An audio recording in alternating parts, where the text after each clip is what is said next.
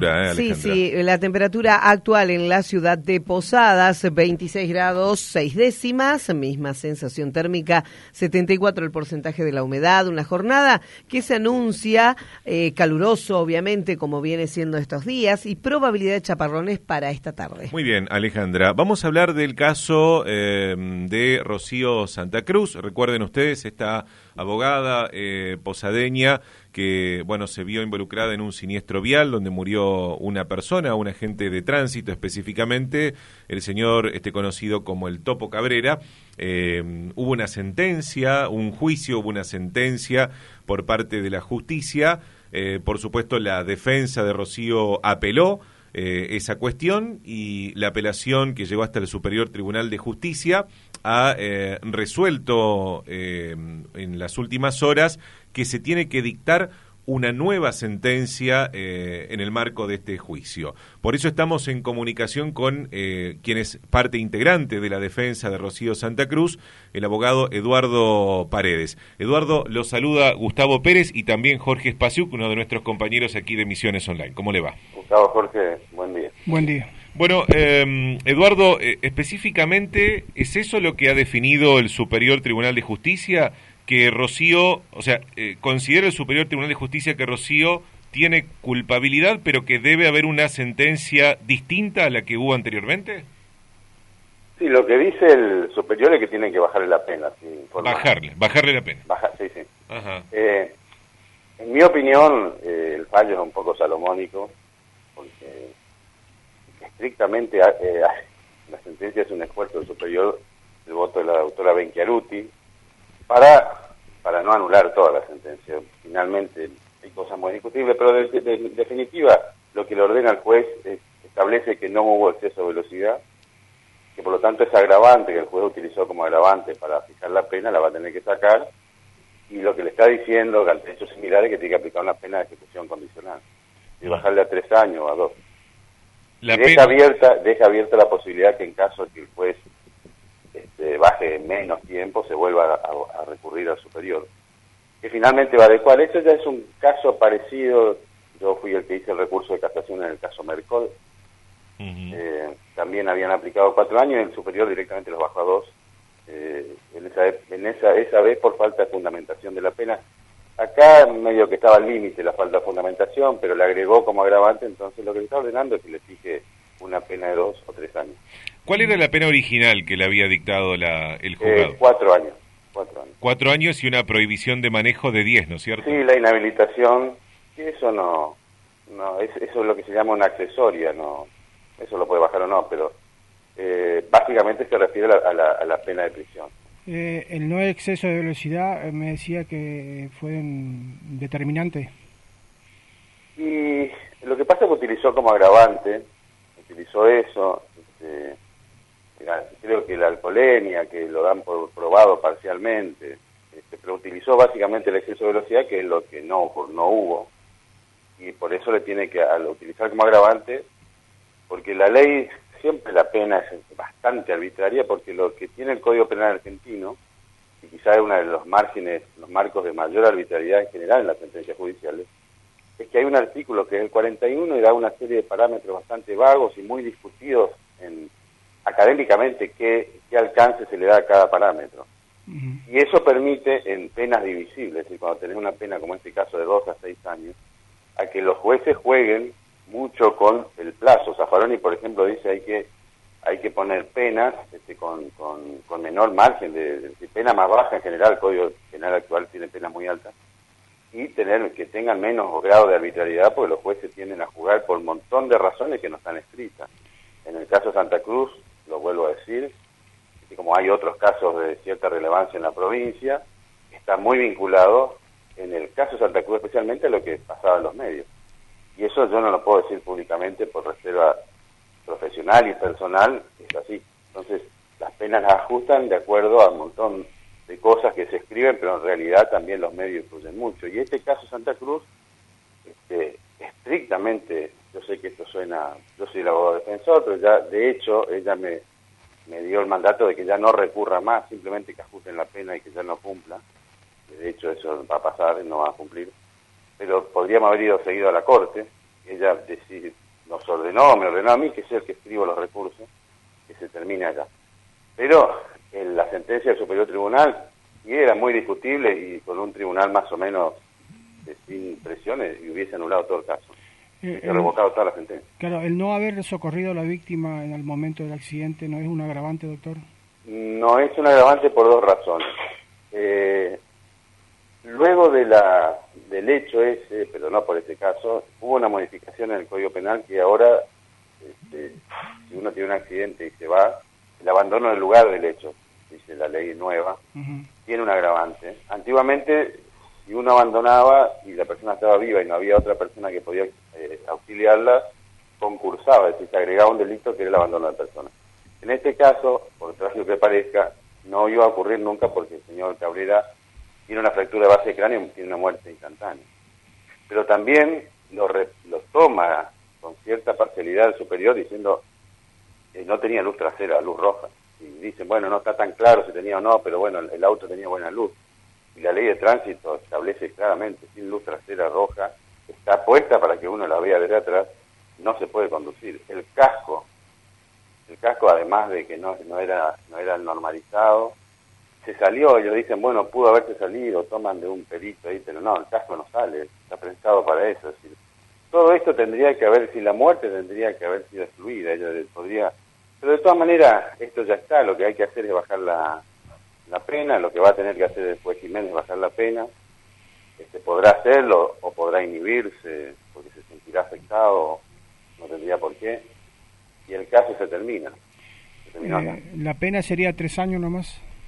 Lo que debería ser es una pena de ejecución condicional, porque cuatro años ya las agravantes que le puso, no, lo que le está diciendo es aplica una pena de a una pena de ejecución condicional. ¿Los cuatro años de cumplimiento efectivo o no? Exactamente, sí. Pasando, sí, la ley nuestra, tres años, con tres años de pena de cumplimiento uno cumple ocho meses. Pero si uno pone tres años eh, Y seis seis meses, meses. tiene que cumplir dos tercios. Claro. Y además está muy, muy, muy rechazado en general porque eh, cuando uno estudia criminología y demás, se sabe que las, las, las cárceles son no socializantes, sino desocializantes. Y las penas cortas, este, además, provocan un mayor daño en la persona. Es decir, de última, se sigue encerrando y la racionalidad universal es mantener ese tipo de, resolución de casos en algunos en, en la- en las leyes penales ponen algunos algunas conductas que deciden encarcelar que se deje eso para los casos muy graves para Claro, lo que pasa es que cuando se opina que las, las cárceles son desocializantes, también se puede opinar que la gente sale eh, y vuelve a reiterar el delito también en muchos casos. No, no, es falso. Hay, hay un montón de, en, en materia de cuestiones en, en lo vinculado a, lo, a lo punitivo, hace unos cuantos años, esto es- es- arranca en Estados Unidos a mediados de la década del 70 y en los 80, es parte de las campañas políticas, parte del discurso político el tema de lo punitivo. Por ejemplo, el tema de los- la accidentología o de los accidentes de tránsito, yo escucho decir cualquier tontería. Argentina, por ejemplo, tiene una tasa alta de, de mortalidad por accidentes en relación a Europa, pero en relación a América Latina es el segundo país con más- menos baja, o sea, con, con menos siniestralidad. He, escu- he escuchado colegas a ustedes decir uno va a Brasil y maneja bien. Brasil tiene una tasa altísima, mucho peor que nosotros. Claro. Pero la, la raíz de la mortalidad en Y, y en Brasil, en muchos muchos casos y muchos fallecidos porque andan más fuerte que en Argentina. Pero tiene, se mide muertos cada 100.000 personas. Argentina anda en 10, 12, Estados Unidos creo que en 8, Brasil está mucho más arriba. Se mide un muerto cada 100.000 personas, es estadístico. Pero lo que sí está claro, los países europeos tienen una tasa muy baja, pero porque tienen una infraestructura vial muy alta, muy buena, muy desarrollada. Entonces, como es muy difícil cambiar la infraestructura vial, porque lleva tiempo y en el discurso político sirve de poco, entonces lo que se hace es se agarra el Código Penal y eso se llama derecho penal simbólico. Yo pinto el Código Penal y creo que no van a haber más accidentes, pasen, van a seguir habiendo. Porque no pasa, es decir, el error humano es parte de la condición humana. Eh, doctor, ¿cuál es la situación de Rocío? ¿Ahora está en la casa? Eh, Sí, sí, ella está trabajando. hace- desde que la doctora López Liva la puso en libertad con Naves Corpo en julio, ella volvió a su trabajo en la, en la. ¿Cuántos años, cuánto tiempo estuvo pre- en presa? Detenida y desde el primero de febrero hasta el 2 o 3 de julio. seis meses. ¿Eso se computa en la, en la pena? Sí, de hecho fue prisión preventiva, como la pena que tiene que aplicarse ejecución condicional queda en la, cuenta de nadie, queda ahí. Si se hubiese aplicado una pena efectiva, sí. Mencionó la, prisión preventiva, Eduardo, me da pie para preguntarle otra cosa que no tiene nada que ver con, el caso Santa Cruz. Eh, el nuevo gobierno eh, ha hablado de la necesidad y bueno, anunció básicamente que va por una reforma en el sistema judicial. En este caso está hablando del sistema judicial eh, federal, donde uno de los ejes de esta reforma va a estar en poner en marcha lo que es el sistema acusatorio, que le saca un poco de poder y protagonismo a los jueces, porque la instrucción de los expedientes va a pasar centralmente a manos de los eh, fiscales, a más de una reorganización de, la justicia federal. ¿Usted cree necesario, usted como abogado, eh, cree necesario que tiene que haber una, reforma en el sistema judicial argentino, en el federal especialmente, que es el que estamos haciendo referencia? Sí, absolutamente. El Código Procesal eh, Federal fue eh, promulgado en el año 2015, un poco antes del cambio de gobierno, cambia totalmente la relación, se vuelve un poder judicial con un modelo mucho más acusatorio, es decir, menos autoritario, menos inquisitivo que este que tenemos, que tiene, es los códigos procesales mixtos como el de Misiones, tienen su antecedente en la década del 30, principios de los 40, en la, Escuela de Córdoba, en la Universidad de Córdoba, pero los autores de ese, de proyecto, de esa primera ley de códigos mixtos, es decir, con tribunales orales, juez de instrucción, tomaron el modelo italiano de la década de 1930. El modelo italiano de 1930, el modelo procesal fascista es más, Vélez Mariconde, que era profesor de la Universidad de Córdoba, fue a, Italia y se entrevistó con Arturo Rocco, que era el ministro de gobierno, de justicia, perdón, del gobierno de, Mussolini. Y trajo ese modelo que tiene además tradición muy autoritaria. Lo que se trató de hacer para adecuar al modelo constitucional es justamente crear un código procesal que tenga bien claro bien, bien definidos los roles. Si el juez es un tercero, que a lo sumo en la instrucción mira si es, es, controla que la, se, pueda en muy pocos casos dictar prisión preventiva y bueno, los allanamientos, eso hace un control, pero el que lleva la acusación es el fiscal y queda claro que la defensa está enfrente como instituciones del mismo, del mismo nivel. Y además la prisión preventiva, no solo Argentina, sino toda América Latina a través de la Comisión Interamericana y la Corte Interamericana, ha recomendado y ha sancionado a la Argentina, por ejemplo, reiteradas veces, que termine con las prácticas de detener a las personas sin condena por un montón de tiempo. Argentina tiene estadísticamente una cantidad de presos sin condena tan alta, casi tan alta como en el año 83. En ese año se hizo un estudio por Naciones Unidas, que entre otros estuvo Zaffaroni, donde ya mostraban esta patología. Por ejemplo, había países como Paraguay que el 93% de la, de la gente que estaba en la cárcel no tenía condena. Argentina tenía un 50 o un 60%. Bueno, Paraguay hoy bajó al 50% y nosotros seguimos ahí, lo cual muestra que el Poder Judicial argentino es absolutamente autoritario. Y especialmente esos 12 jueces del fuero federal, porque el gobierno que hace cuando asume Macri, lo primero que saca un decreto de necesidad de urgencia y suspende la entrada en vigencia de ese código. Imagínense si no estaba pensado antes todo lo que ocurrió después en materia judicial, que dictar un decreto de necesidad de urgencia por un código procesal que se trabajó durante cuatro o cinco años con los mejores, las mejores cabezas académicas procesales de la Argentina, para sacar ese modelo que igual algunos critican, pero es muy, muy de avanzada para lo que tenemos.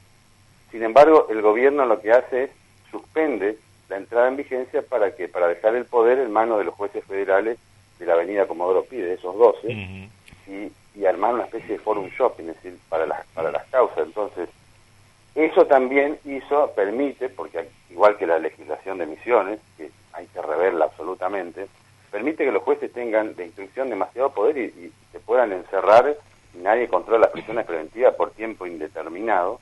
Tienen un poder omnímodo, ¿eh? es eso lo que había que cambiar. Fijan las pautas para que la prisión preventiva sea dictada excepcionalmente, no como de hecho se dicta como una práctica rutinaria, se encierra a la gente en mazmorras, porque las cárceles son eso. ¿Deberían ser con fallo en primera instancia? No, no, la, la, la hay fallos de la Corte Argentina, la Corte Interamericana. ¿Cuándo, ¿Cuándo cualquiera de nosotros tiene que cumplir una pena? Pero eso es, un paradigma que está en la Constitución, cuando hay una condena firme. ¿Qué pasa, eh, eh, Eduardo? Digo, ¿tiene la, la persona que fue detenida, por ejemplo, en prisión preventiva, estuvo dos o tres años preso, y finalmente le hacen un juicio y la justicia considera que era inocente? Más allá de que el tiempo, por supuesto, es imposible de recuperarlo, ¿hay alguna manera de que esa persona pueda accionar en contra del Estado por haberlo eh, tenido tanto tiempo preso este, sin condena y encima después resulta que no era culpable? Bueno, la Constitución de la provincia, por ejemplo, tiene previsto que en caso de haber estado detenido sin condena eh, y después ser absuelto, hay la posibilidad de demandar al Estado. Hay algunos que dicen algunos autores que también debería demandarse a los funcionarios, es decir, al juez que te puso ahí, porque eh, tiene que ser bastante grosero. no hay no hay jurisprudencia en Argentina, es muy discutido, pero había autores como Vidal Campos, tradicionales que decían que en algunos casos extremos el funcionario judicial tiene que hacerse responsable de lo que de lo que hace. Pero en general, cuando tenés prisiones preventivas muy largas, hay gente, por ejemplo, que ha sido condenada, yo trabajo muy parcialmente con el proyecto Inocencia, gente que ha estado años y años, por ejemplo, carreras en el Piñeiro es una película, Ratty Horror Show, estuvo 11 años. Y bueno, creo que después inició un juicio acá en la provincia de Misiones, yo recuerdo porque intervine parcialmente haciendo los recursos, el caso Iriarte, no sé si recuerdan de, la, década del 90, que fueron Carlos el médico que estaba a cargo de PAMI, que lo matan y condenan a perpetua a tres inocentes o a dos. Este, bueno, eso llega a la Corte y en el año 2012, después de 12 años, la Corte anuló todo y lo puso en libertad. Y lo que hace el aparato judicial es que sigue teniendo abierto el caso porque en realidad lo que ellos tendrían que hacer, yo no vi más, meter una demanda tremenda al Estado.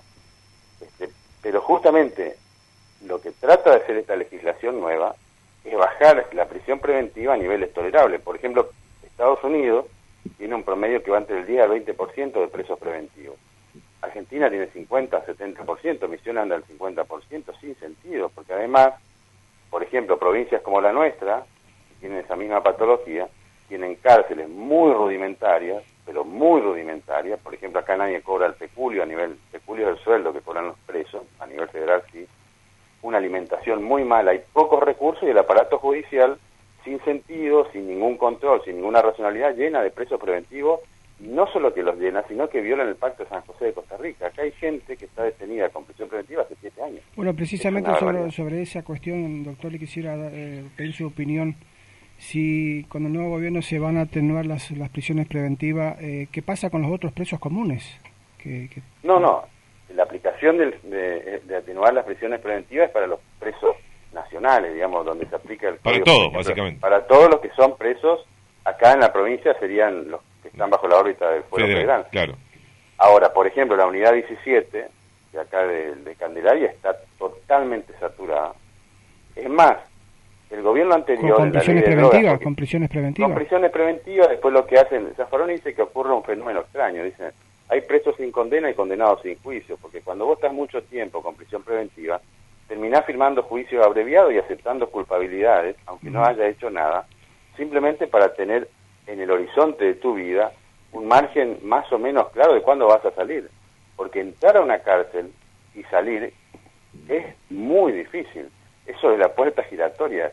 Se suele, he escuchado jueces decir, no saben ni siquiera de dónde viene. Eso fue un invento de un asesor de Bush en la campaña contra Dukakis. ¿Para, ¿para qué casos debería haber prisión preventiva? ¿Entorpecimiento, entorpecimiento de la causa, peligro de fuga? y por un tiempo determinado. es por eso, el fiscal tiene que decir, mire, yo quiero que a esta persona se la detenga preventivamente porque quiero hacer esta y esta, esta prueba y creo que podría fugarse. Y darle participación a la defensa.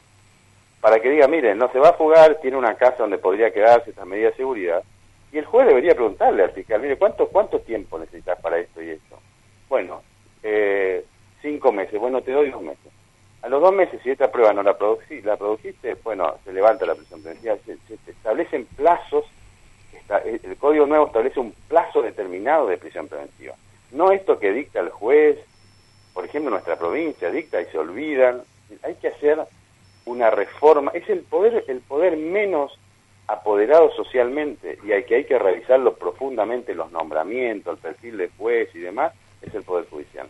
Ojalá esto abra una discusión más profunda, más, mm. más, más amplia, digamos. Por supuesto. Paredes, le agradecemos mucho el tiempo que nos brindó al aire. ¿eh? Hasta luego.